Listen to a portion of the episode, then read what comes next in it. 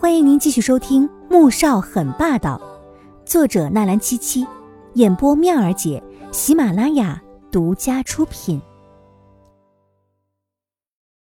第三百二十四集，季如锦笑了笑，他没想到黄天觉竟是传说中的护妹狂魔，可是笑到了嘴边又凝固起来了。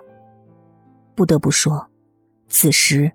他真的很羡慕他有哥哥疼爱他，就算是管得严，可是这却是他以前求都求不来的。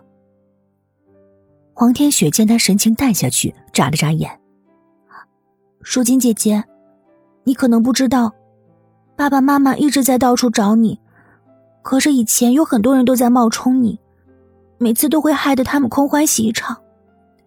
妈妈每年都会去庙里面住上一段时间，替你祈福。”他相信，他总有一天可以找到你。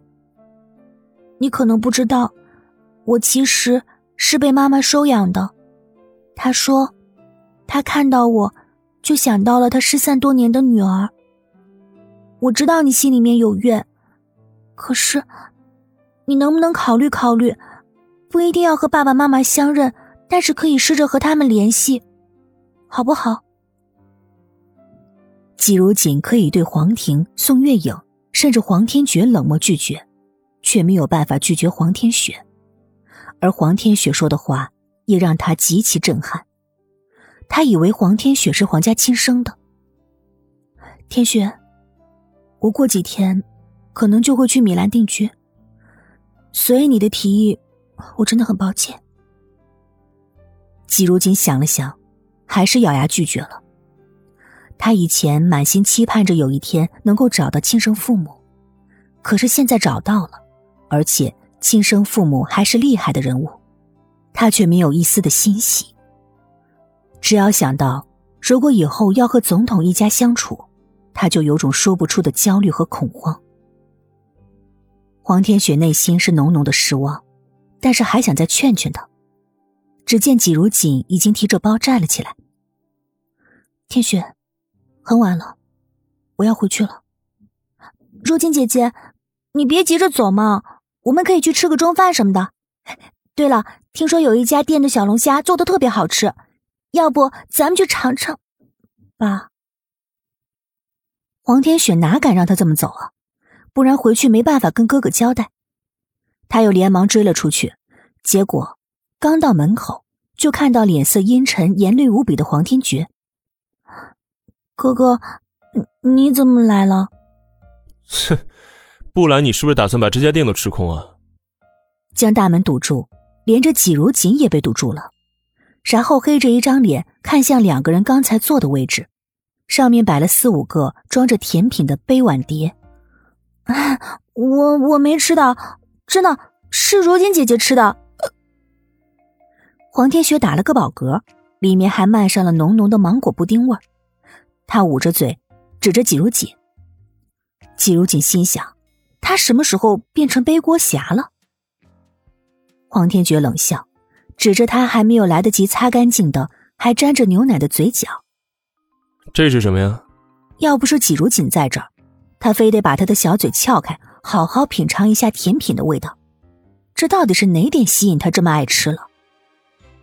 黄天雪伸出小舌头，在嘴边扫了一圈。果然尝到了牛奶的甜味儿，讪讪的笑了笑。黄天觉被他这种无知的举动撩得下面猛地窜起一团火，只恨不得马上就把他办了。季如锦觉得自己站在这里看着这两兄妹互动的有一点莫名其妙。喂，能不能别堵在门口？这样很没有公德心的。他忍无可忍，黄天觉这才注意到他，不过。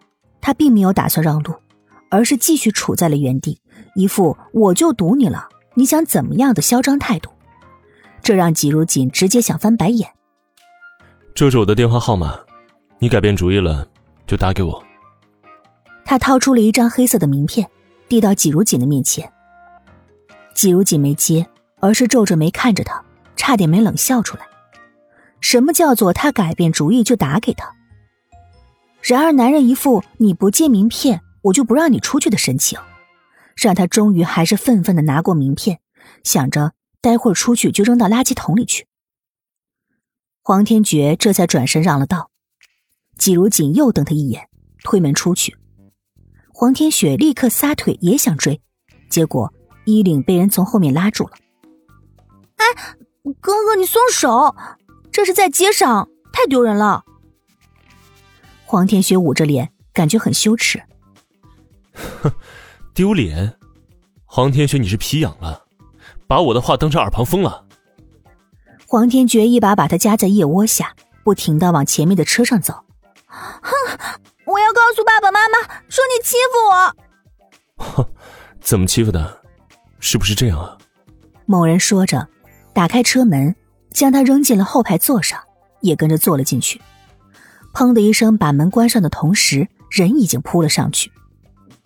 而季如锦拿着名片出来之后，打了车便往龙井台回去。